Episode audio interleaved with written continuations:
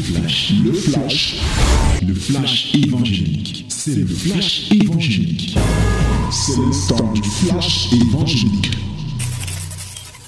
Béni soit l'Éternel notre Dieu qui nous donne au quotidien comme cela la nourriture, le pain, mais qui éclaire nos pas par sa parole. Voici le temps de la parole, voici la minute de la vérité. Ouvre ta Bible dans Actes chapitre 14, du verset 19 au verset 28.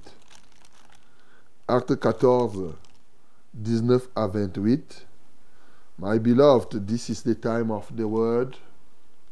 Open your Bible in the book of Acts, Acts of Apostle, chapter 14, 14, from verse 19 to 28. 19 to 28. Let us read it together in the mighty name of Jesus. Alors, survinrent d'Antioche et d'Icône des Juifs qui gagnèrent la foule et qui, après avoir lapidé Paul, y traînèrent de la, ils le traînèrent hors de la ville pensant qu'il était mort. Mais les disciples l'ayant entouré, il se leva et entra dans la ville. Le lendemain, il partit pour Derbe avec Barnabas. Quand ils eurent évangélisé cette ville et fait un certain nombre de disciples, ils retournèrent à Lystre, à Icône et à Antioche, fortifiant l'esprit des disciples, les exhortant à persévérer dans la foi et disant que c'est par beaucoup de tribulations qu'il nous faut entrer dans le royaume de Dieu. Ils firent nommer des anciens dans chaque église et, après avoir prié et jeûné, ils les recommandèrent au Seigneur en qui ils avaient cru. Traversant ensuite la Pisidie, ils vinrent en Pamphylie, annoncèrent la parole à Perge et descendirent à Athalie. De là, ils s'embarquèrent pour Antioche, d'où ils avaient été recommandés à la grâce de Dieu pour l'œuvre qu'ils venaient d'accomplir. Après leur arrivée, ils convoquèrent l'Église et ils racontèrent tout ce que Dieu avait fait avec eux et comment il avait ouvert aux nations la porte de la foi. Et ils demeurèrent assez longtemps avec les disciples. Amen. Mais bien aimés, voilà le témoignage que nous avons continué.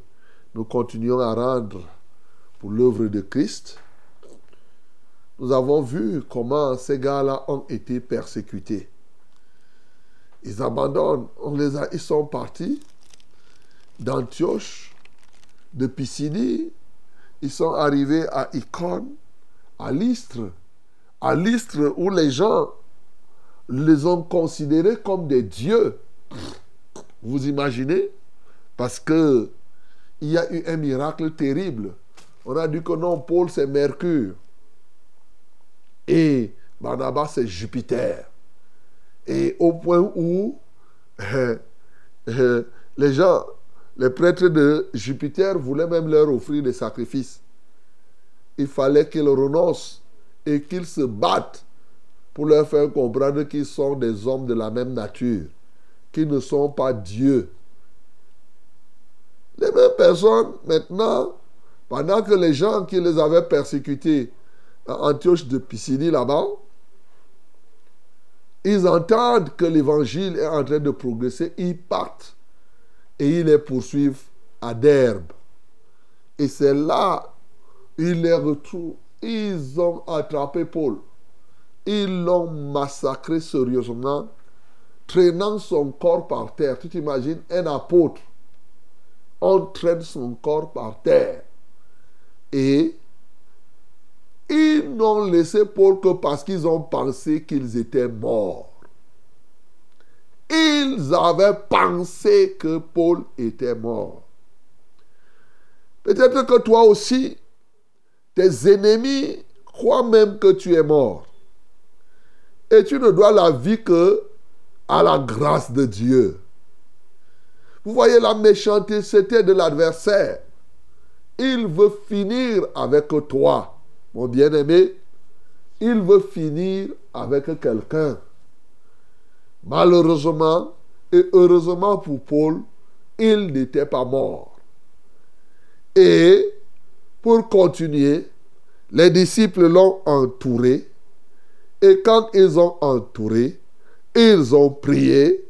Paul s'est levé et c'est comme ça qu'il entra dans la ville et il a continué l'œuvre de Dieu. Continuant, il partit pour Derbe avec Barnabas et ils ont évangélisé cette ville. Et vous savez, on n'évangélise pas simplement pour rien. On veut faire les disciples de Jésus. Ils ont fait là-bas quelques disciples de Jésus. Je rappelle qu'il y en a qui pensent que les disciples de Jésus n'existent plus. Donc on voit là que les disciples de Jésus, c'est nous là, qui vous parlons tous les jours. C'est nous les disciples de Jésus. Ils ne se cherchent plus. En fait. Alors, donc, euh, et ils ont fait des disciples. Ils ont retour, après avoir fait donc des disciples, J'avoue que pour les Barnabas, c'était. Ils repartent encore vers le chemin, les endroits où on les avait persécutés. Ils repartent encore vers là-bas. ils repartent à l'Istre, là où c'était bien. Mais ils repartent encore à Iconium et dans toute cette zone. Qu'est-ce qu'ils vont faire? Ils partent là-bas pour fortifier l'esprit des disciples. Voilà. Vous savez, quand on évangélise, il faut par la suite faire quoi? Fortifier les bien-aimés. C'est-à-dire là maintenant, après avoir joué le rôle d'évangéliste, ils vont jouer le rôle de quoi? De, de pasteur. Ah. Ils doivent fortifier parce que le pasteur, son rôle, c'est de prendre soin et de fortifier, de faire que les gens demeurent dans la foi. Voyez?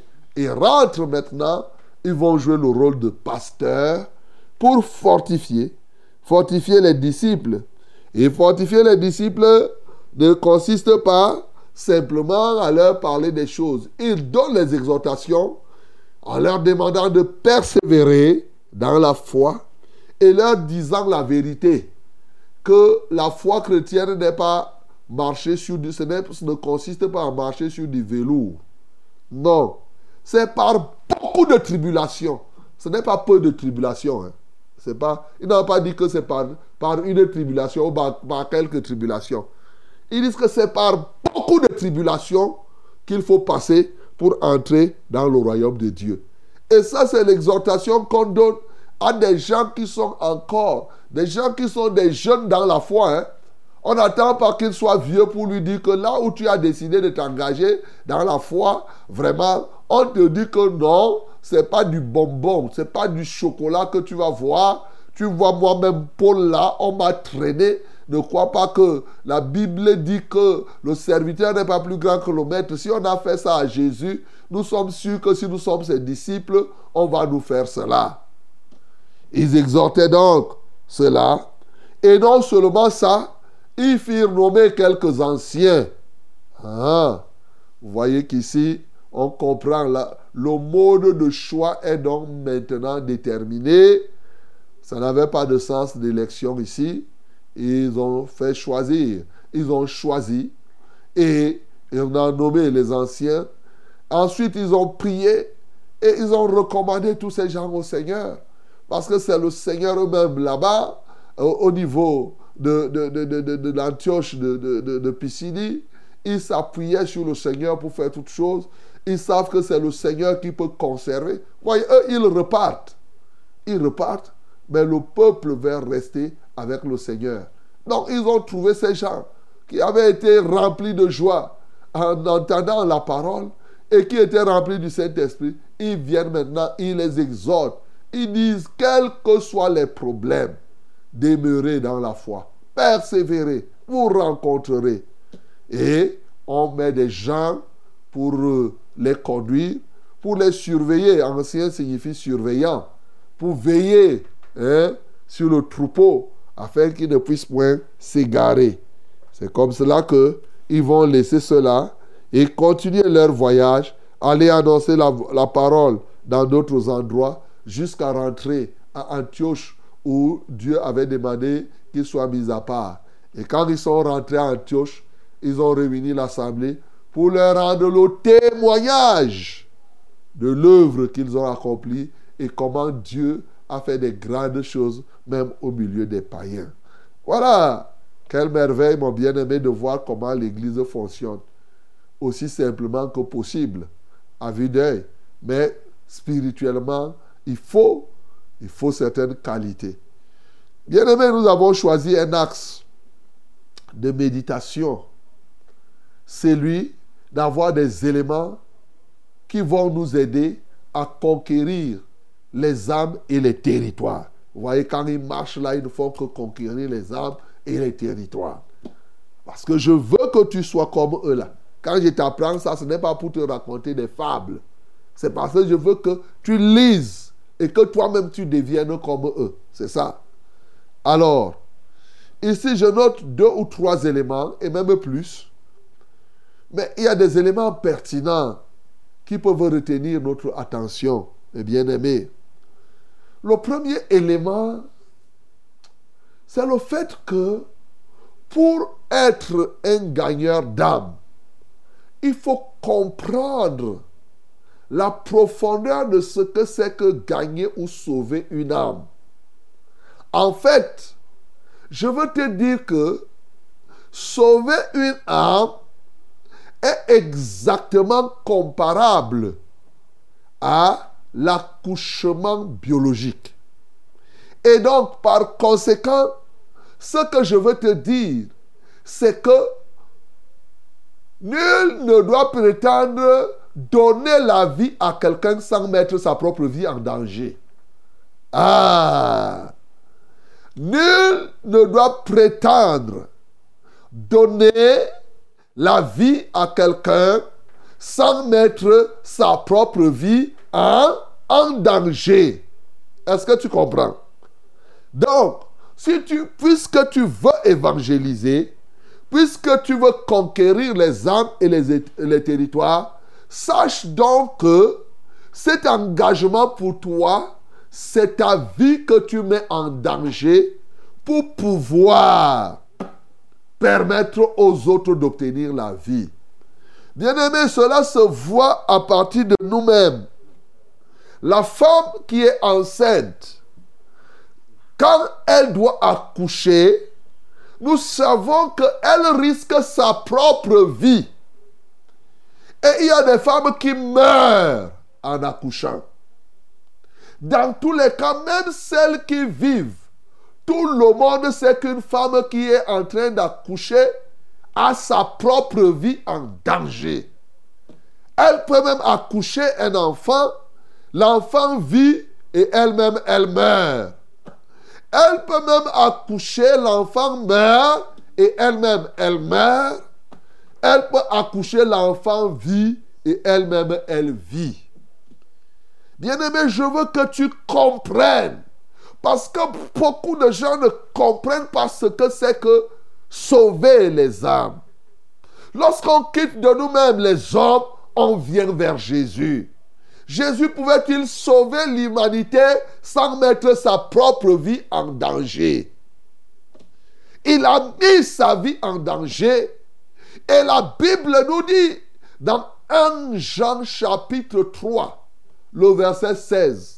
C'est en méditant encore ce matin que j'ai compris ce verset. Un Jean, je ne dis pas que Jean, mais tu peux retenir ce verset. Puisque tu connais Jean chapitre 3, le verset 16. Car Dieu a tant aimé le monde qu'il a donné son Fils Jésus. Ça, c'est un verset connu partout. Mais un Jean, tu ajoutes seulement un. Un Jean chapitre 3, le verset 16 dit quoi? Que comme Christ s'est sacrifié pour toi, c'est-à-dire pour nous, pour que nous nous ayons la vie, nous aussi sacrifions-nous pour les autres. Hey! Tu comprends ça? C'est là où tu dois comprendre ce qui va arriver à l'apôtre Paul. C'est ce que nous devons nous attendre. Ici, l'apôtre Jean là-bas donnant cette orientation disait donc que chacun qui veut véritablement sauver les âmes doit mettre sa vie, doit savoir qu'il met sa vie en danger.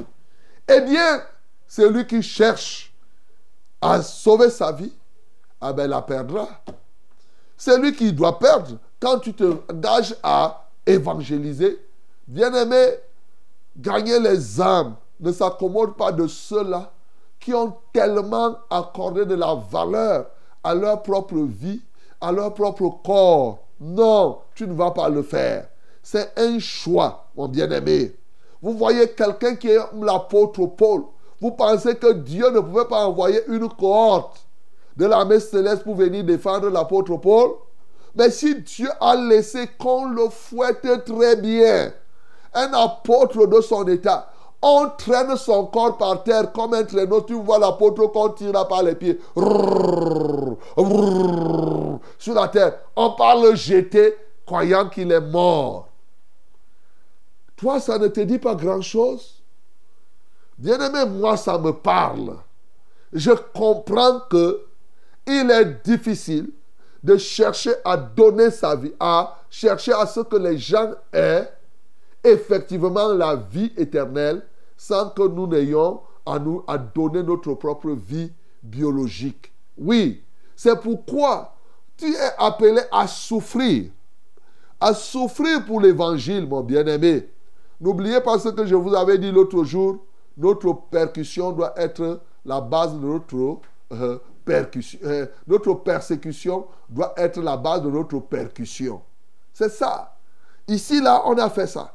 Et comme les gens pensaient qu'il était mort, les autres, quand ils ont vu Paul traîner par terre, ils n'ont pas commencé à pleurer. Hey Dieu, comment tu as laissé les choses Ils ont prié pour que l'apôtre revienne en forme. Ya! Voilà une église qui veut aller loin.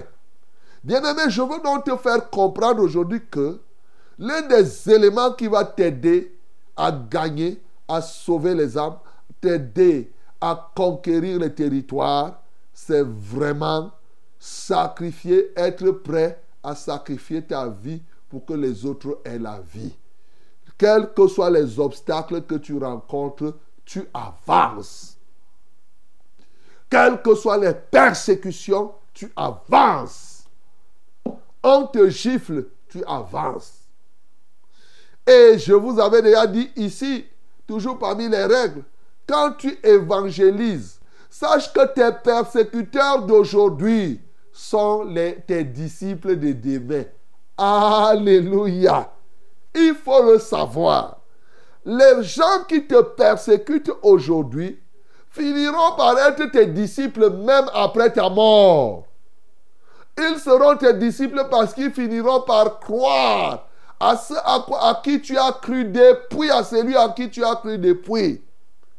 Ils deviendront donc. C'est pourquoi, quand ils te persécutent, bénis le Seigneur. C'est par beaucoup de tribulations qu'il faut passer pour entrer dans le royaume de Dieu. Ce n'est pas des blagues. Ne croyez pas que oui, les gens veulent une simple pluie. Quelqu'un a peur. Il ne peut pas sortir sous la pluie pour faire la chose de Dieu. Toi, tu vas hériter quel royaume de Dieu en ayant peur de la pluie et tu as même, en même temps peur de la pluie et du soleil. Il faut un climat doux pour toi. Bien-aimé, non.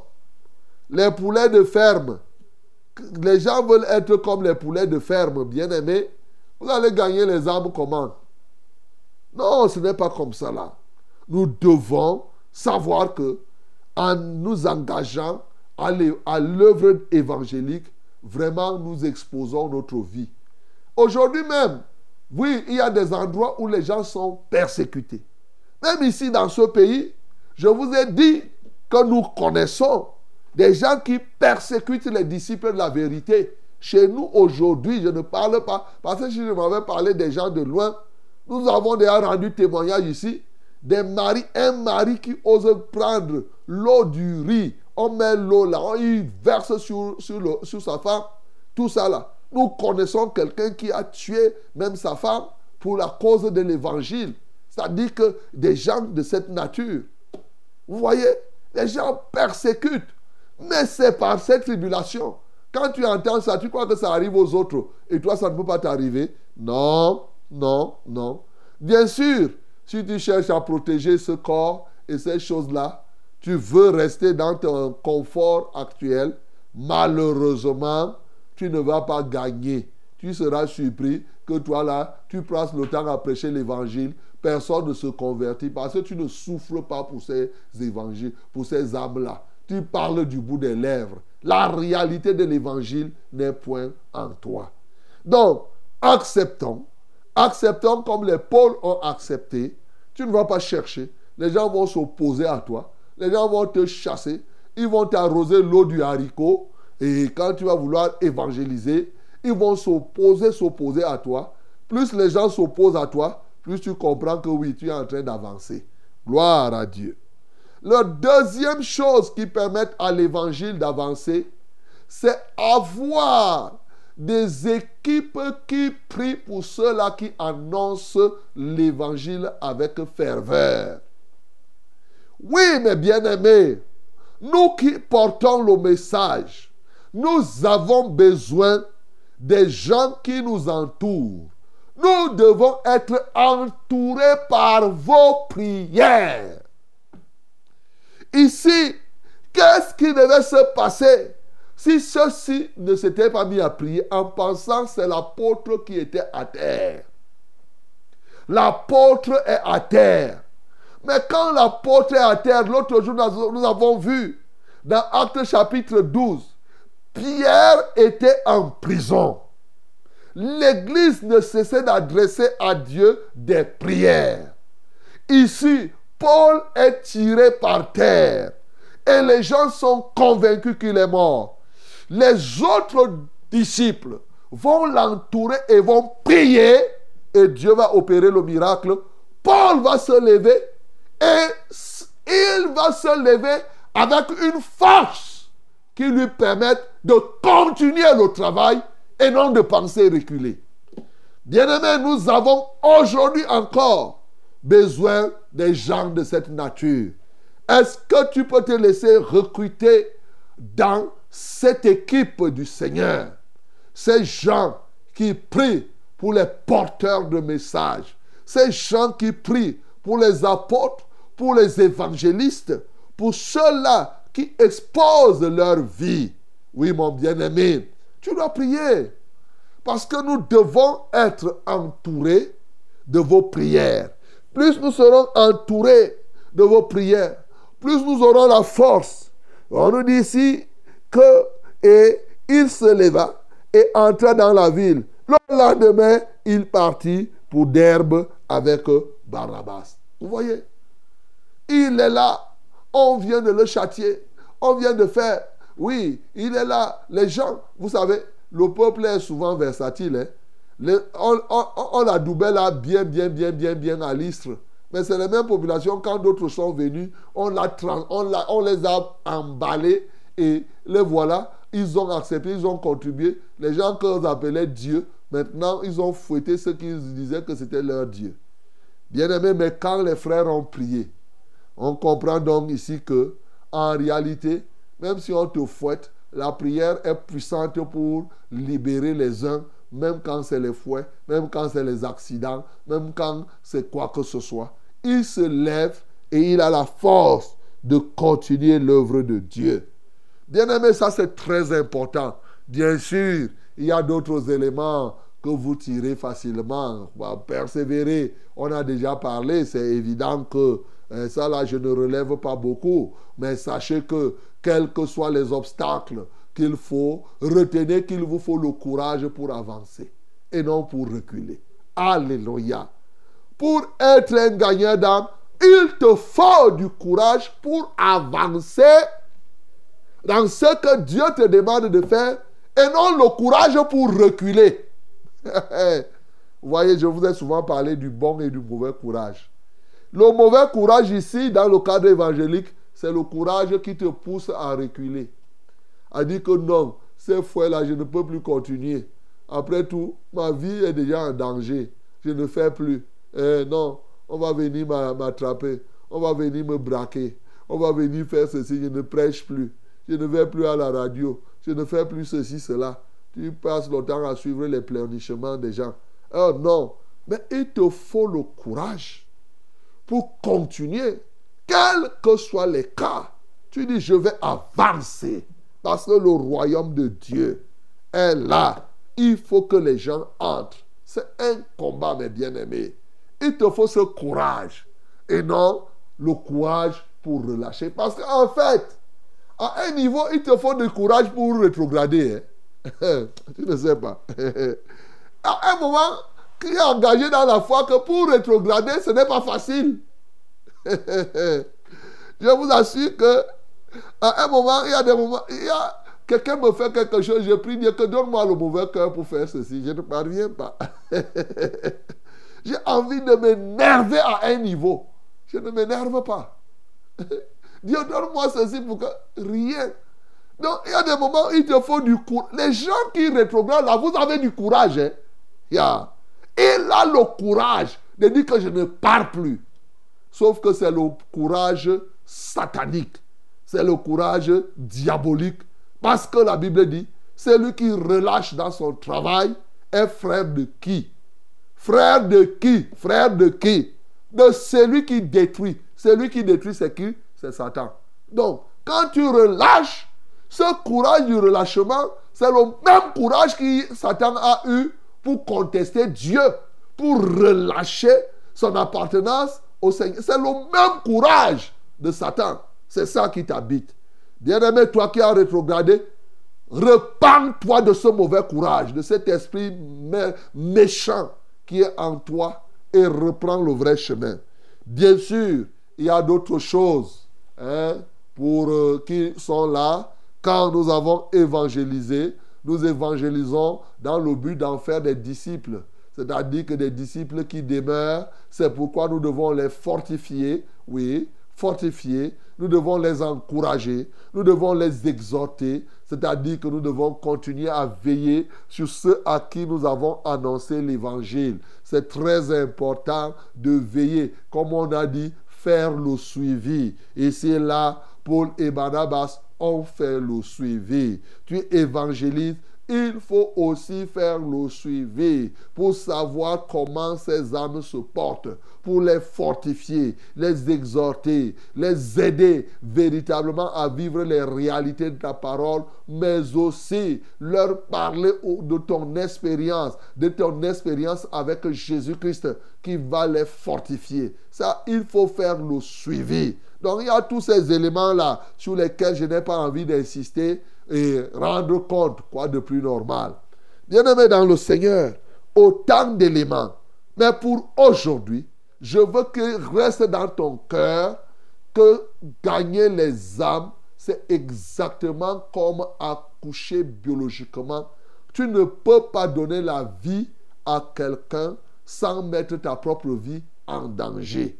Tu ne peux pas être un canal pour la vie d'une personne parce que l'enfant naît, oui, c'est Dieu qui met l'enfant dans le ventre pour que la femme, la femme qui décide de mettre l'enfant au monde, prend le risque de sa propre vie.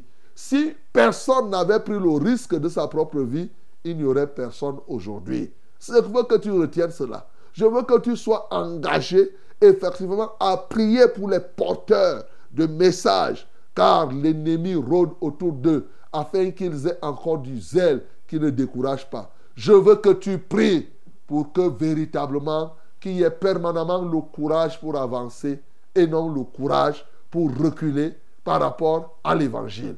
Que le nom du Seigneur Jésus-Christ soit glorifié. C'était le flash, le flash évangélique. C'était le flash évangélique.